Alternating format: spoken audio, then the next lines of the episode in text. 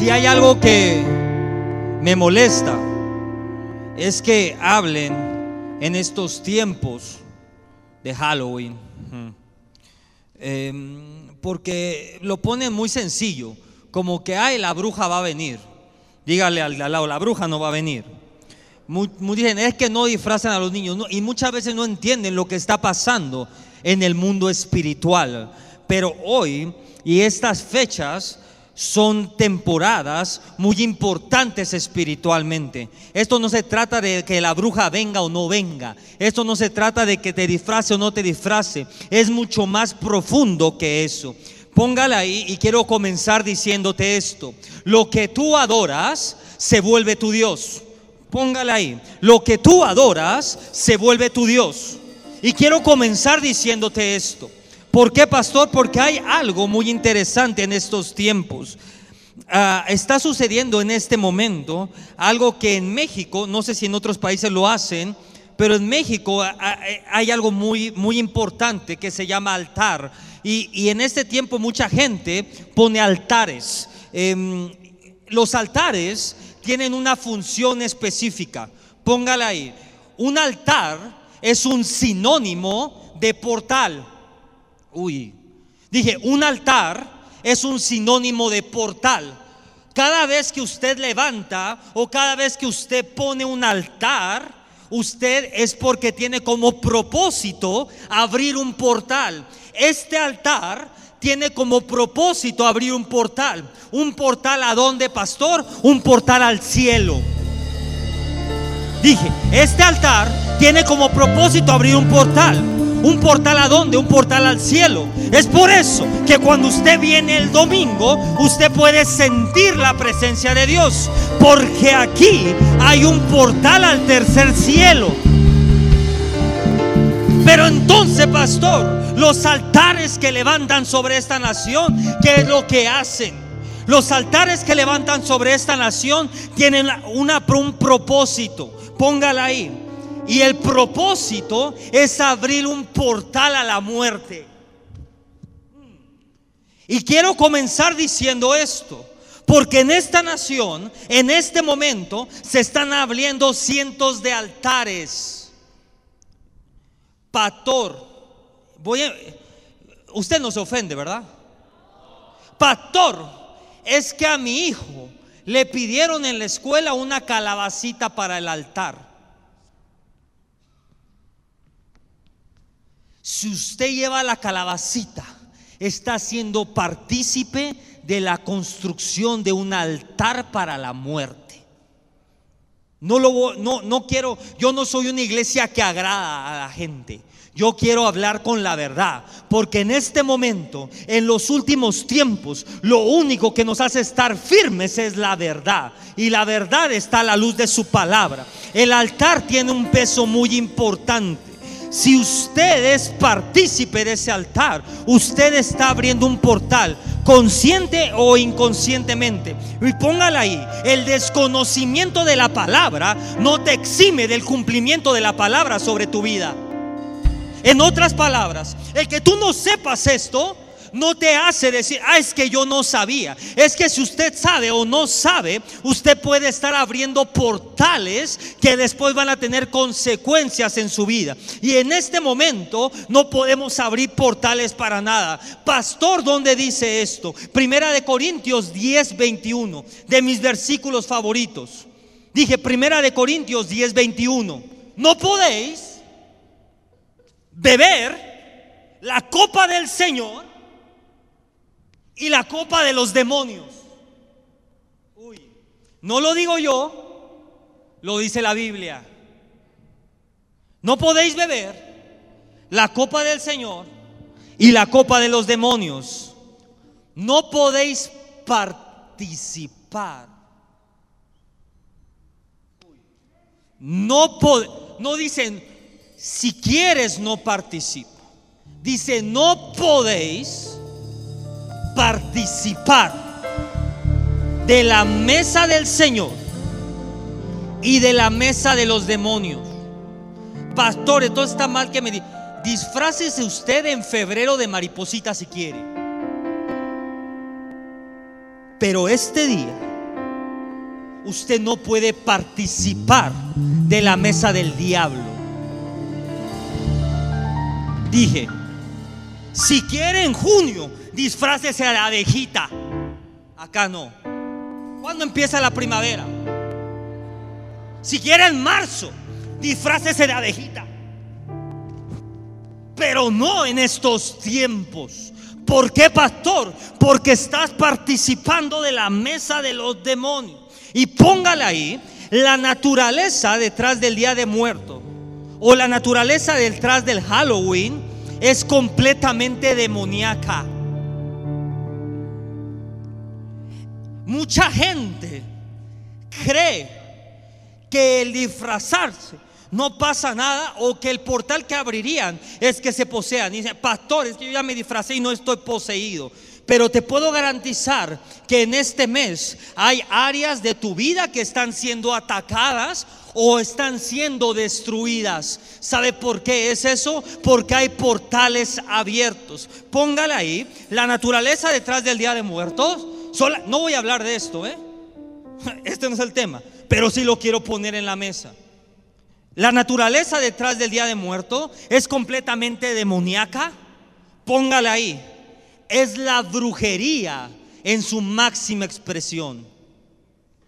Dije, es la brujería en su máxima expresión. Pastor, pero dígame otro versículo, por favor. Efesios 5, del 11 al 14. Es de mis versículos favoritos también. Y no participéis en las obras infructuosas Póngala ahí. ¿Qué significa infructuoso pastor? Que no te deja nada. Dije, que no te deja nada. Se lo pongo en traducción mexicano, ¿lo quiere? ¿O no? Diga conmigo, pastor, ¿cómo es en traducción mexicano? Pregunte. Mira cómo dice, y no participéis en las tonterías del diablo. Y no participéis en lo que no te da fruto. Y no te participéis. Y no participes en lo que no te deja nada. Sino más bien, ¿qué dice ahí? Sino más bien, ¿qué dice? Aplaudirte. Pastor, es que yo respeto.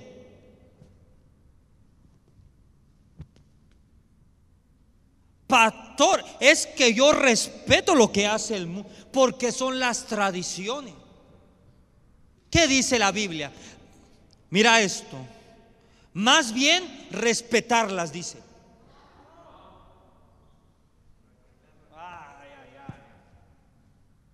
Más bien como es la tradición mexicana, vístase de calaverita. Eso dice. ¿Qué dice? Así dice. Dice, más bien ya conmigo, reprende. Como que usted no tiene revelación. Préstame un palo de escoba por ahí. ¿Cómo se reprende con una escoba? ¿Usted sabe cómo reprender con una escoba? Mmm ¿Cuántas mamás reprenden con su chancla voladora?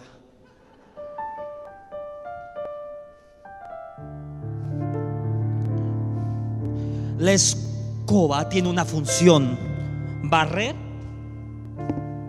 y reprender.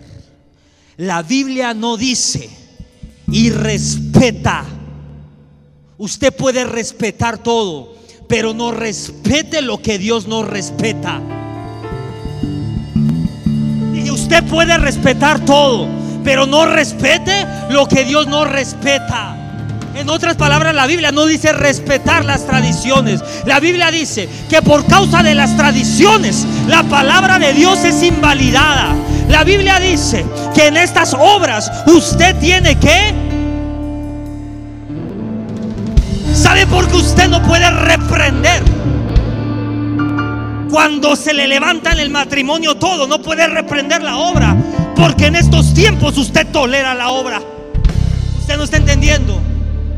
Muchas veces no podemos reprender la obra del diablo cuando se nos levanta en la economía, en el matrimonio, con los hijos, porque en estos tiempos toleramos la obra del diablo.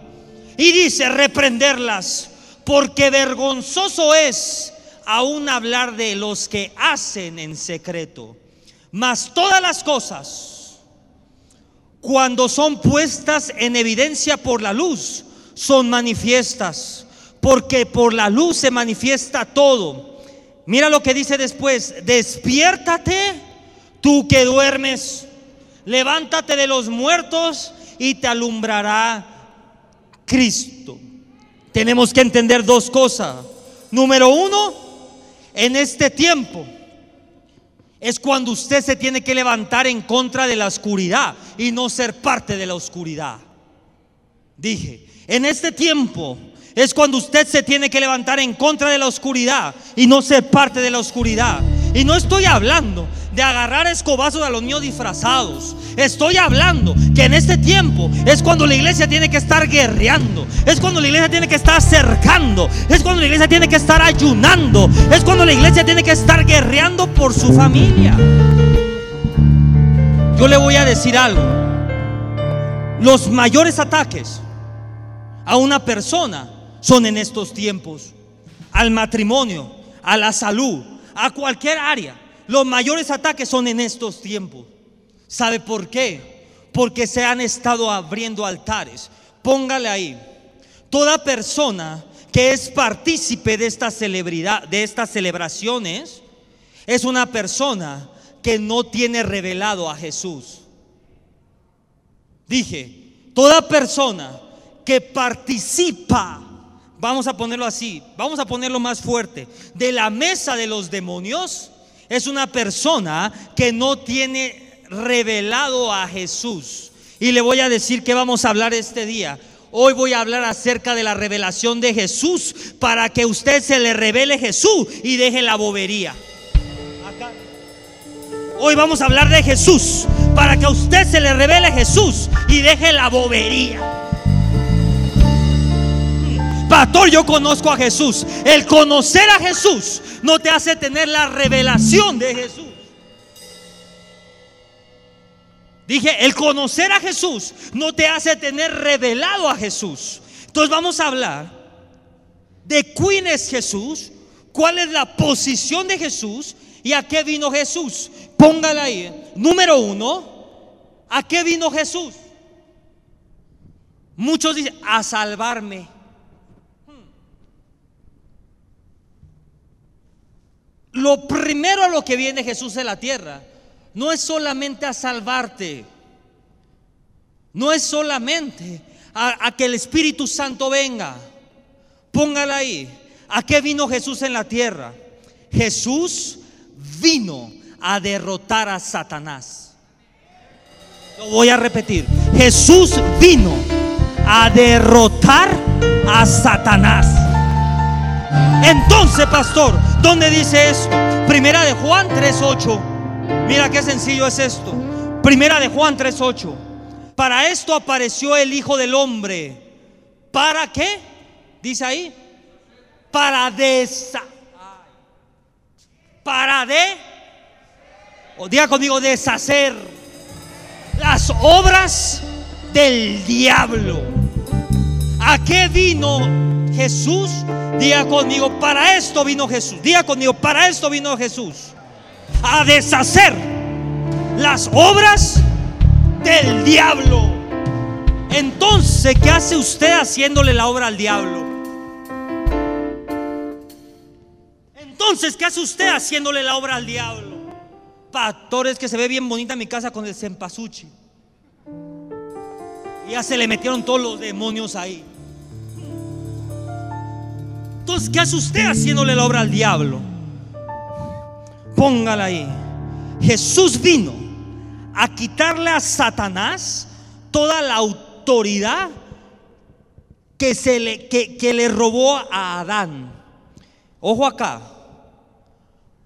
Cuando Adán peca en el Edén, Adán le delega o le cede la autoridad a Satanás. Y Jesús vino a quitarle las llaves a Satanás. Ojo acá. Es que no sé si está listo para esto. ¿Seguro? Hmm. Viene con su esposo. Ah, si ahí trae a su esposo, voltealo a ver. Así con ojos como medio raros. Voltealo a ver si está ahí su esposo, su esposa. ¿Usted cree que él o ella es el origen de su infelicidad? Pero le voy a decir quién es el origen de su infelicidad. Se llama Satanás. Ojo acá, te voy a decir esto. Satanás, pongan mucha atención en esto. El problema no es tu esposo, el problema no es tu esposa, el problema no son tus hijos. ¿Cuántos pueden decir, cuántos papás pueden decir, ay, los hijos que me tocaron? Acá. ¿Cuántos papás pueden decir, ay, los hijos que me tocaron? Nadie. El problema no son tus hijos. El problema es que Satanás es el enemigo de tu alma. Satanás es el que tiene enfermo tu casa. Satanás es el que te tiene en escasez. Satanás es el que te tiene en pobreza. Satanás es el que te tiene en división. No es tu esposo, no son tus hijos. Es Satanás. Y entonces, pastor, ¿qué hago? Satanás está sacudiéndote todo y tú estás ahí disfrazado de lo de... Satanás te está sacudiendo todo y tú estás comiendo con los demonios. Este es el tiempo de entender quién es verdaderamente tu enemigo. Tu enemigo, diga conmigo, mi enemigo no es mi esposo, no es mi esposa, no son mis hijos, no son mis hermanos, no son mis papás. Mi enemigo se llama Satanás y está derrotado. Y ahí está derrotado.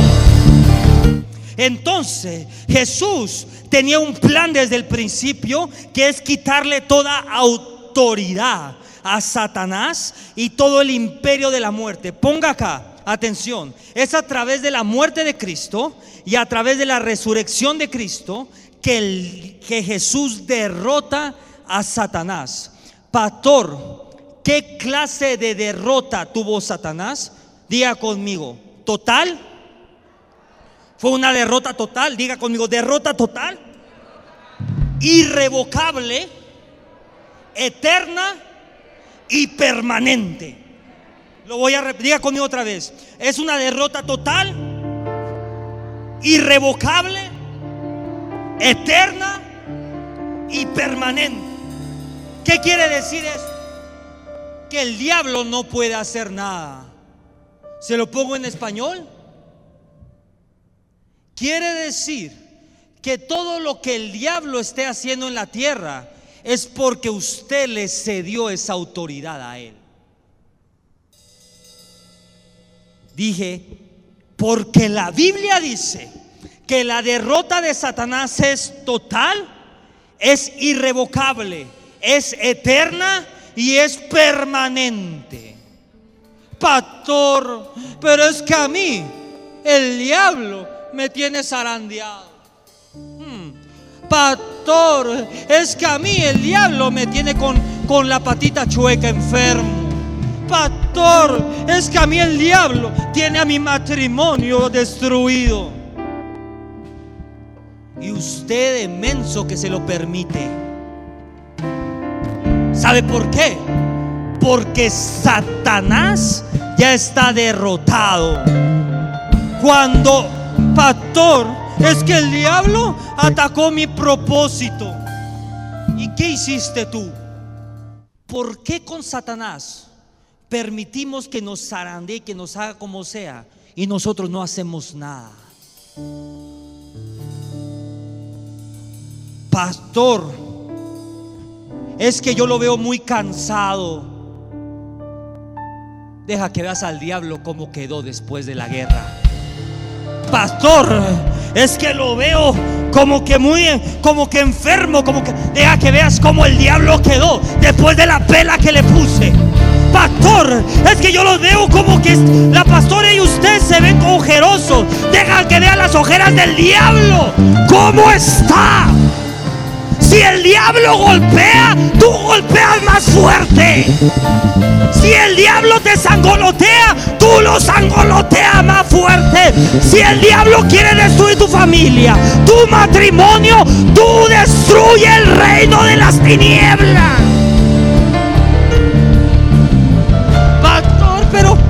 Es que mi matrimonio está en peligro. Si tu matrimonio está en peligro, los demonios tendrían que estar tirados en el piso. Pero empoderamos al diablo. Diga conmigo, empoderamos al diablo. ¿Cómo lo empoderamos? Solapándole la bobería. ¿Cómo usted empodera a alguien? ¿Cómo usted empodera a alguien? Solápelo. Cada vez que usted solapa al diablo, usted lo está empoderando. Pastor, pastor. Pastor, es que estoy deprimido. Ya está el solapador. Tómate un tecito de manzanilla. Y vamos a ver una película de Netflix. Y se te va a ir la depresión. Cada vez que usted hace eso, está solapando al diablo. Pastor, pastor, es que tengo... Es que no está, no sé si está listo con esto. Si está listo. Pastor, pastor, es que tengo ansiedad. Ay, yo conozco un terapeuta buenísimo, vamos para allá. A que te enseñen a vivir con la maldita ansiedad.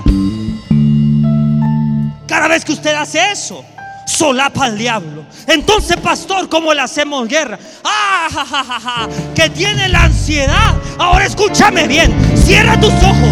Tráete el bote para que te pongas a vomitar. Y ahora mismo todo espíritu de ansiedad se va de tu vida en el nombre de Jesús. Le va a salir más barato. Le va a salir más barato es que usted no ha entendido que usted es el liberador de su casa. Es que usted no ha entendido que usted es el sacerdote de su casa. Usted no ha entendido que usted es el intercesor de su casa. ¿Por qué permite que el diablo? ¿Por qué solapa al diablo? Pastor, me siento deprimido. Ore y libérese. Pastor, me siento ansioso. Ore y libérese. Pastor, el diablo se metió en mi relación. Ore y libérese. Pastor, el diablo se les metió a mis hijos. Ore y libérelos. Acá no. Acá como que no oran y liberan. Ore y libérese. Dígale Terapia la que le voy a dar al diablo.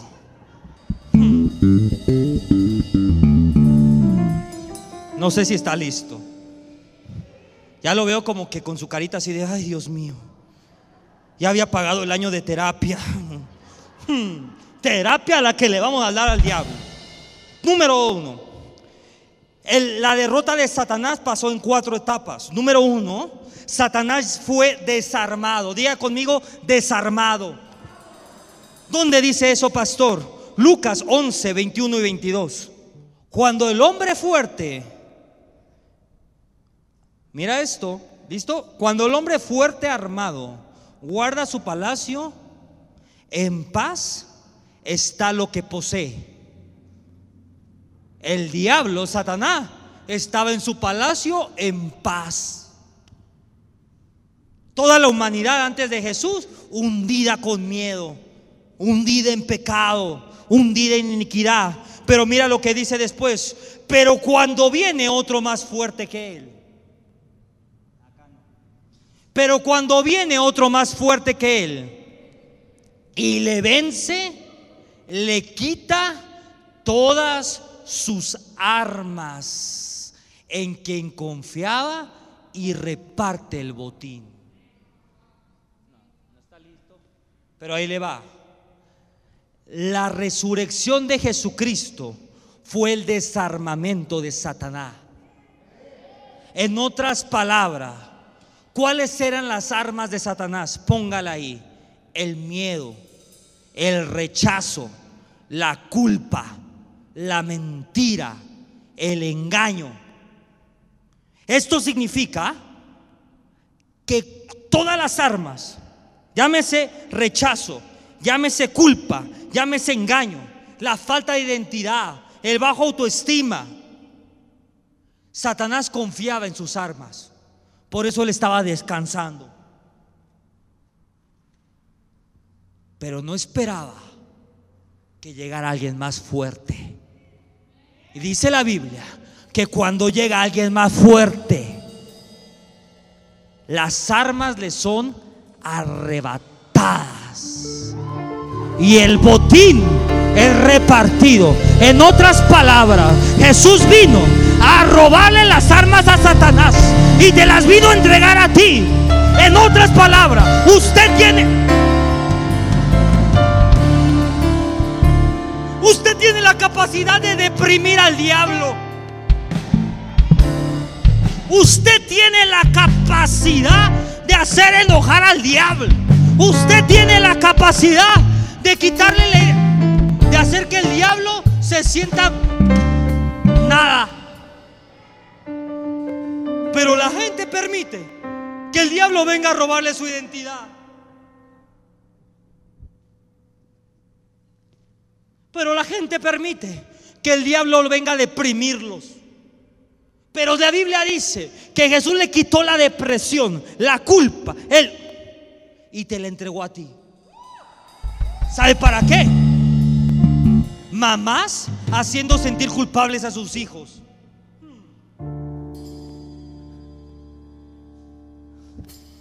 En lugar de hacer sentir culpables a tus hijos, ponte a hacer sentir culpable al mismísimo diablo. Persona deprimida. ¿Por qué permite que la depresión llegue? Pastores que me arrebataron mi propósito, te arrebataron, tú lo entregaste. Pastores que me quitaron mi paz, te la quitaron, tú la entregaste. ¿Cómo la entregué? Póngala ahí con letras rojas, negritas. ¿Cómo entregas tu paz? Dos puntos. Oyendo boberías. Punto. Estos son la plenitud de los tiempos. ¿Sabe por qué están marcadas la plenitud de los tiempos? Porque la lluvia temprana y la lluvia tardía estén manifestadas en la vida de una persona. ¿Y cuál es el propósito de eso? Que toda semilla germine. Ojo, no dije que la semilla de Dios germine. Dije que toda semilla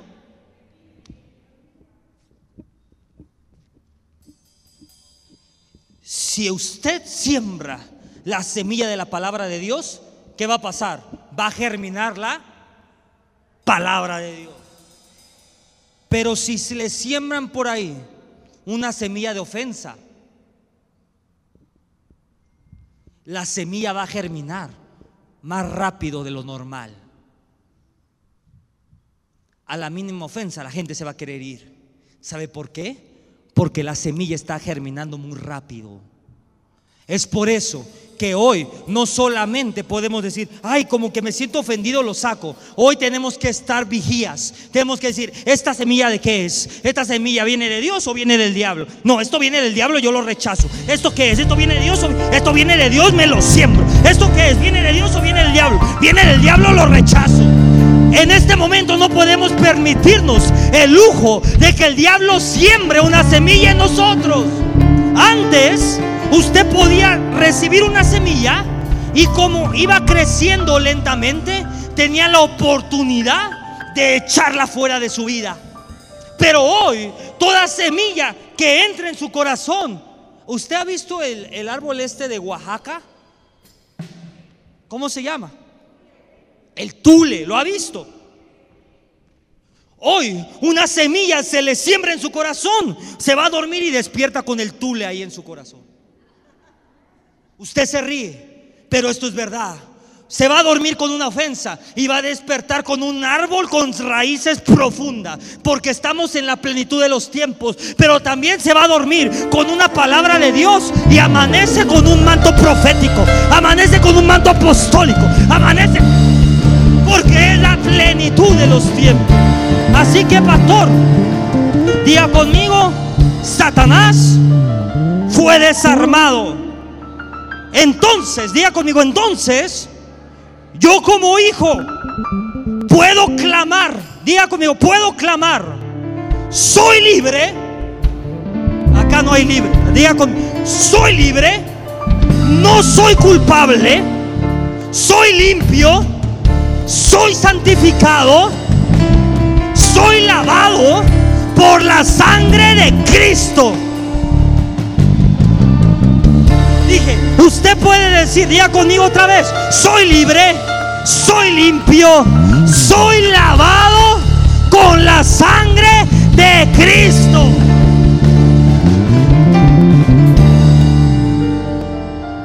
Pastor, pero es que yo ayer era de lo peor. Ayer, porque hoy eres lavado con la sangre de Cristo.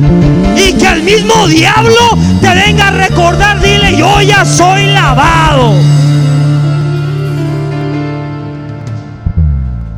Hay unos que siguen ahí como escuchando al diablo. Es que no sabe, el, pastor era no sé qué. ¿Eh? Lo dijiste, era. Es que hace tres años, hace 15 años, tú lo dijiste, hace 15 años.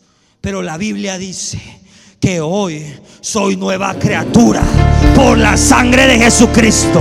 Hoy es un nuevo día para mi vida. Cada día en tu vida es nuevo. Y tú decides qué tanto tu pasado va a afectar tu presente. Mm, no está listo para eso. Entonces, pastor, número dos, póngala ahí. Satanás fue destruido. Diga conmigo, destruido.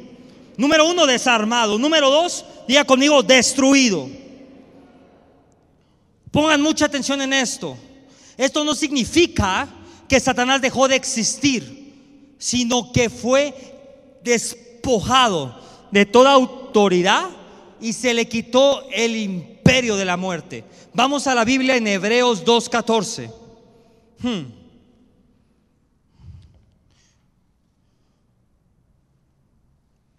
Así que, por cuanto los hijos participaron de carne y sangre, él también participó de lo mismo. Mira lo que dice después. Para festejar por medio de la muerte al que tenía el imperio de la... ¿Dice eso? ¿Qué dice?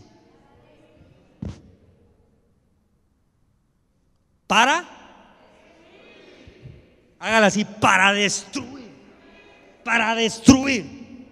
Pastor, pero es que no va a ir hoy, a las 12 del día al festival a ver las calaveritas. Yo no tengo que festejar la muerte, porque mi Dios vino a destruir el imperio de la muerte. Pastor, pero está bien, Padre. Padre, lo. Padre, hmm, póngala ahí. Esto es poderoso. El diablo tenía el imperio de la muerte. Ahora solo tiene un gobierno sin poder. Uy, dije, el diablo tenía el imperio de la muerte. Hoy en día solo tiene un gobierno sin poder. A menos que le des el poder tú al diablo.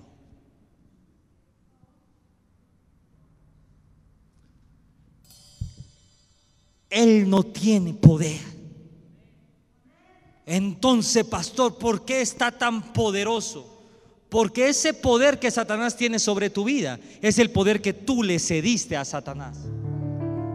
En otras palabras, lo que estás viendo de poder en el Satanás es el poder que Dios te había entregado a ti, que tú se lo entregaste a Él. Porque la Biblia dice que Él ya fue destruido. Jesús destruyó a Satanás porque destruyó el imperio de la muerte, porque la Biblia dice que ahora todos los que mueren en Cristo viven con Él eternamente. Viven con Él eternamente. Dije, viven con Él eternamente. Antes tenía miedo de morir. Hoy dice, si muero, favor que me hacen. Porque cuando me muera voy a estar en la eternidad bailando, brincando, celebrando con Jesucristo. Pastor, hmm, póngala ahí. Número uno, Satanás fue desarmado. Número dos, Satanás fue destruido. Número tres, Satanás fue destronado. ¿Qué quiere decir esto, pastor? Él tenía algo llamado llaves y tenía unas llaves de autoridad. Pero dice la Biblia que Jesús le quitó esas llaves de autoridad. ¿Y cómo sabemos eso, pastor? ¿Cuántas personas han sido sanadas de algo en este lugar? De lo que sea. La sanidad es una manifestación de que Jesús le arrebató la llave a Satanás. Póngala ahí. En otras palabras, Jesús le quitó la autoridad a Satanás y hoy Jesús lo demuestra sanando enfermos, dándole vista a los ciegos, libera. ¿Cuántos dicen, pastor? Yo estaba todo enchamucado. Yo estaba todo enchamucado y Dios me liberó. Ay, ya nadie estaba enchamucado. Yo levanto la mano por usted. Yo estaba todo enchamucado y yo puedo pararme voy a decir, Dios me liberó de toda maldita opresión demoníaca. La liberación.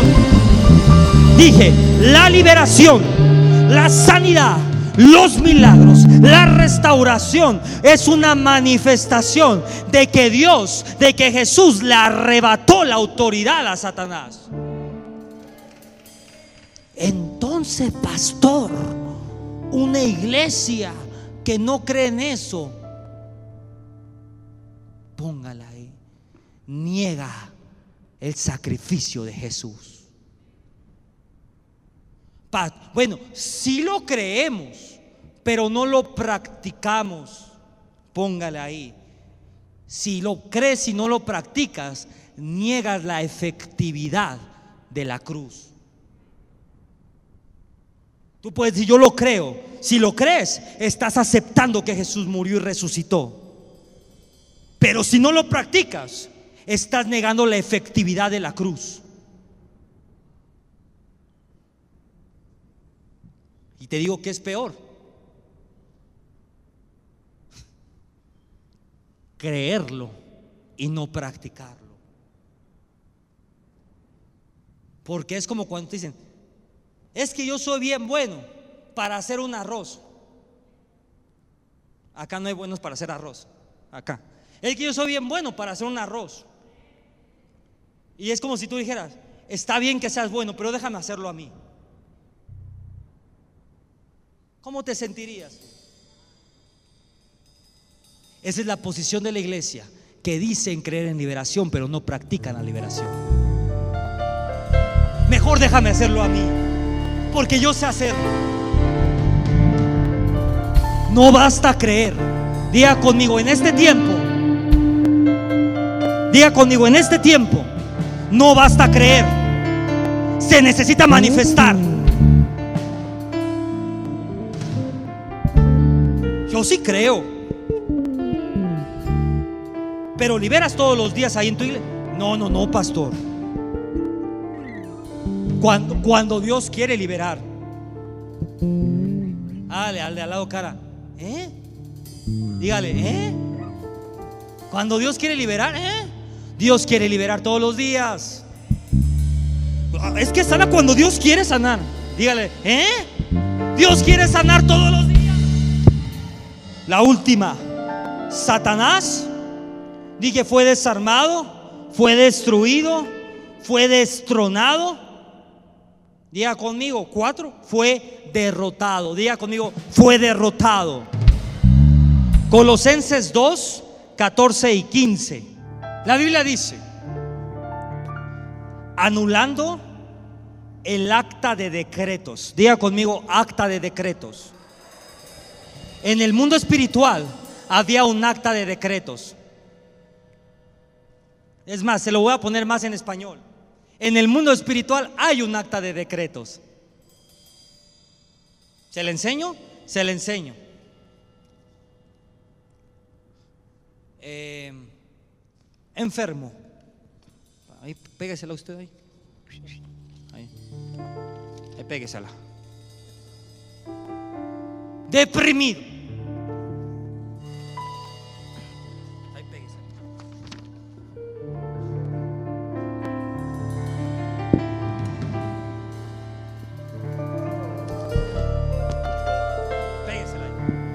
Ya le estamos. Este es bueno.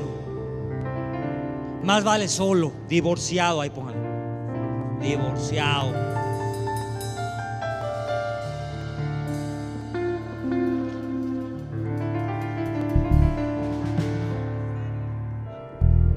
Estéril.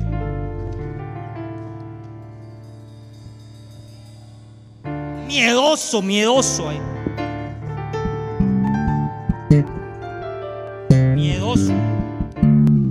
Preocupón, hay unos preocupones. No voy a decir quién. Preocupón. Espérese, ya, ya su esposa está diciendo amargado. Pues está bien. Amargado, dicen por ahí. Amargado.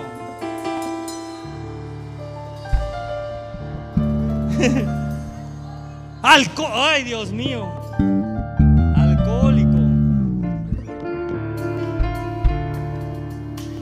Anulando el acta de decretos que había contra nosotros. Ya conmigo hay un acta de decretos. Y la revelación de la cruz tiene la capacidad de anularla. Ojo, no dije el conocimiento de la cruz. Dije la revelación de la cruz. Mucha gente conoce a Dios. Pero mira esto. Así está bien. Agarre estas que eso sí son suyas. Pobre. Agarre esa. Y mira lo que dice la Biblia. Anulando el acta de decretos que había contra nosotros. Esto es, mira esto. Quitándola del medio. ¿Y qué dice ahí? Y clavándola en la cruz. Dije, clavándola en la cruz.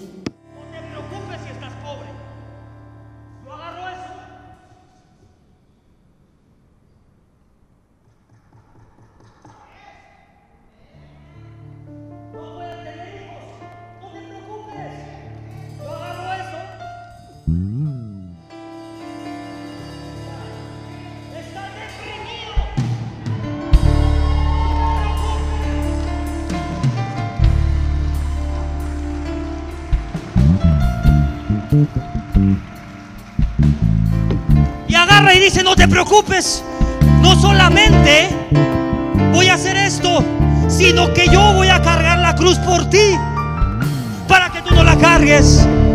Y se, espérame, espérame, se la lleva. Pero hay unos que dicen, viene el diablo a contigo a decir, es que tú no vales nada. ¿Y sabes qué es lo que hace la gente? Diablo, tantito. Tienes razón, no valgo nada.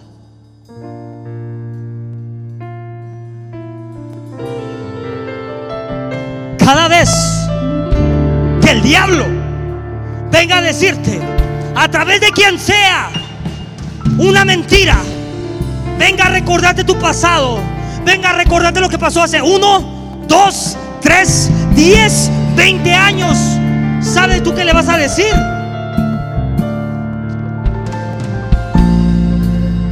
Tienes razón, pero te tengo una noticia. Eso ya fue clavado en la cruz. Ve a la cruz y ahí búscalo. Porque yo soy libre de toda falta de perdón. Porque yo soy libre de toda enfermedad. Porque yo soy libre. Porque yo soy libre. Porque yo soy libre. Dile al diablo, ve a la cruz a buscarlo. Porque ahí lo vas a encontrar.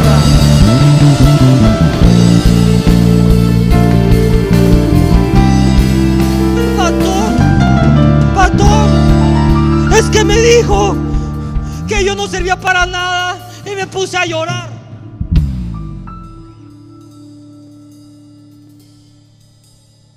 Dile, al de al lado, no hagas enojar al pastor. Si el diablo te recordó tu pasado, tú recuerdas del suyo. Dile, achis, achis, achis. Tú me estás diciendo qué pasó hace un año. Tú me estás diciendo qué pasó hace 10 años en mi vida. Yo te recuerdo qué pasó hace dos mil años. Jesús te venció en la cruz. Y tú no vas a venir a destruir mi vida. Y tú no vas a venir a robarme mi identidad. Y tú no vas a venir a destruir mi matrimonio. Y tú no vas a venirme a destruir. Porque tú estás vencido. Y la depresión. Y la tristeza. Y el divorcio. Y la enfermedad. Están clavadas en la cruz.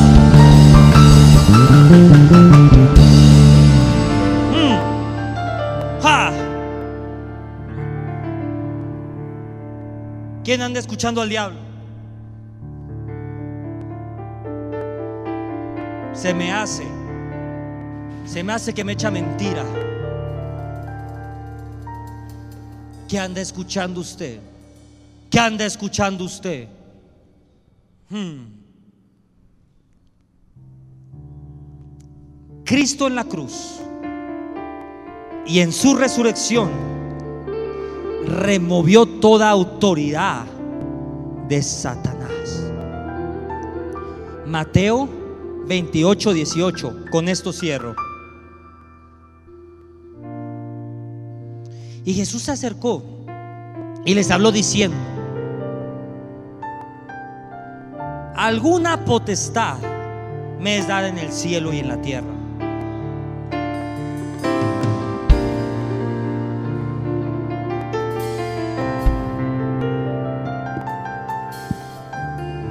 Dice ahí? Y Jesús se acercó y les habló diciendo, toda potestad me es dada en el cielo y en la tierra. Hoy en día Jesús le está entregando al remanente toda potestad en los cielos y en la tierra. ¿Qué es lo que lo califica para ser remanente? Tener la potestad de los cielos y la tierra.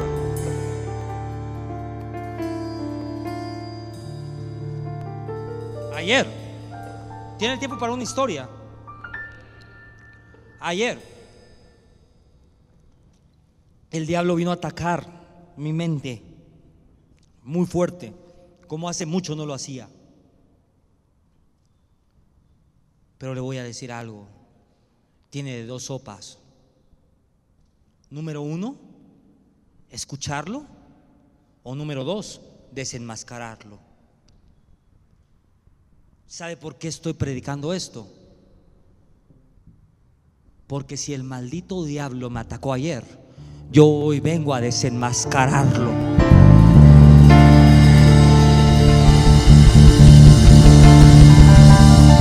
¿Qué va a hacer usted? ¿Qué va a hacer usted? Es que te detectaron, te detectaron la artritis. Y de repente tú dices, pero yo no tengo nada. Estoy bien. Pero hay un dedo, te empieza a hacer como así.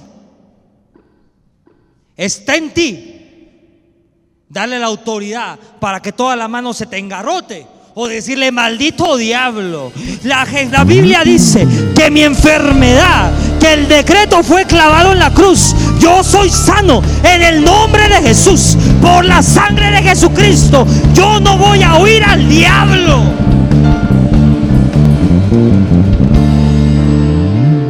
¿Quién quiere escuchar al diablo? Usted me dice que no, pero ahí lo anda escuchando.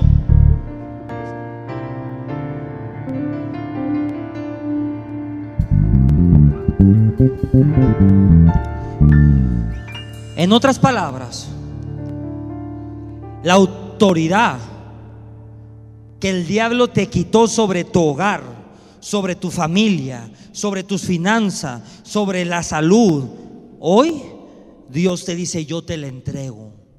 Comienza a gobernar sobre tu familia. Comienza a gobernar sobre tus finanzas. Comienza a gobernar sobre tu matrimonio. Comienza a gobernar sobre tu salud. Comienza a gobernar. Te voy a decir algo. Cristo desarmó al diablo para que tú vivas en victoria.